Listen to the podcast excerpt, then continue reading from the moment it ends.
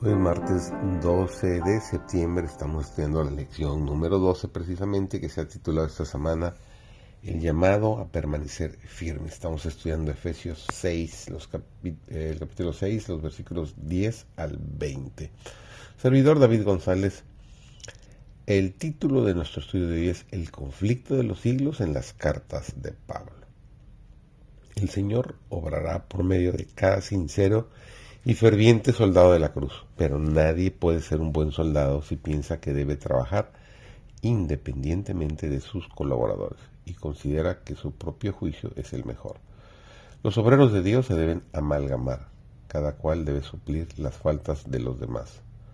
Está haciendo los preparativos necesarios para resistir las artimañas del enemigo. Percibimos el sagrado carácter de la obra de Dios y la necesidad de velar por las almas como quienes tenemos que dar cuenta? Debemos estar vigilantes. Nos dice Romanos 13, los versículos 11 y 12, y esto, conociendo el tiempo que es ya hora de levantarnos del sueño, porque ahora está más cerca de nosotros nuestra salvación que cuando creímos. La noche está avanzada y se acerca el día. Desechemos, pues, las obras de la tiniebla y vistámonos las armas de la luz. El pueblo de Dios debe estar preparado para resistir al astuto enemigo. Esta resistencia es lo que Satanás teme. Él conoce mejor que nosotros el límite de su poder y cuán fácilmente puede ser vencido si le resistimos y le hacemos fuerte. Frente.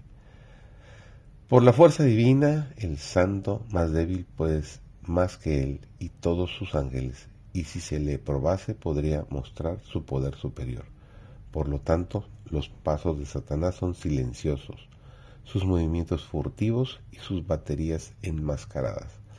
El hombre no tiene en sí mismo poder para poner resistencia eficaz al mal, únicamente en la medida en que Cristo more en él por la fe viva, influyendo en sus deseos e impartiéndole fuerza de lo alto puede el hombre atreverse a mostrar a un enemigo tan terrible.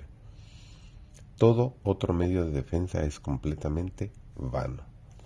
Satanás aparece frecuentemente como un ángel de luz, ataviado con el uniforme del cielo. Asume un aire amistoso, manifestando gran santidad de carácter y alta consideración por sus víctimas las almas que se propone engañar y destruir. Yacen peligros en la senda que Él invita a las almas a recorrer, pero tiene gran éxito en encubrirlos y presenta solo las atracciones.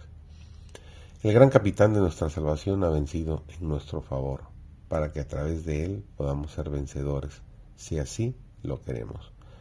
Pero a fin de ser salvado, usted debe aceptar el yugo de Cristo y desechar el yugo que usted mismo ha modelado para su cuello. La victoria que Jesús ganó en el desierto es una garantía de la victoria que usted puede ganar solamente mediante su nombre.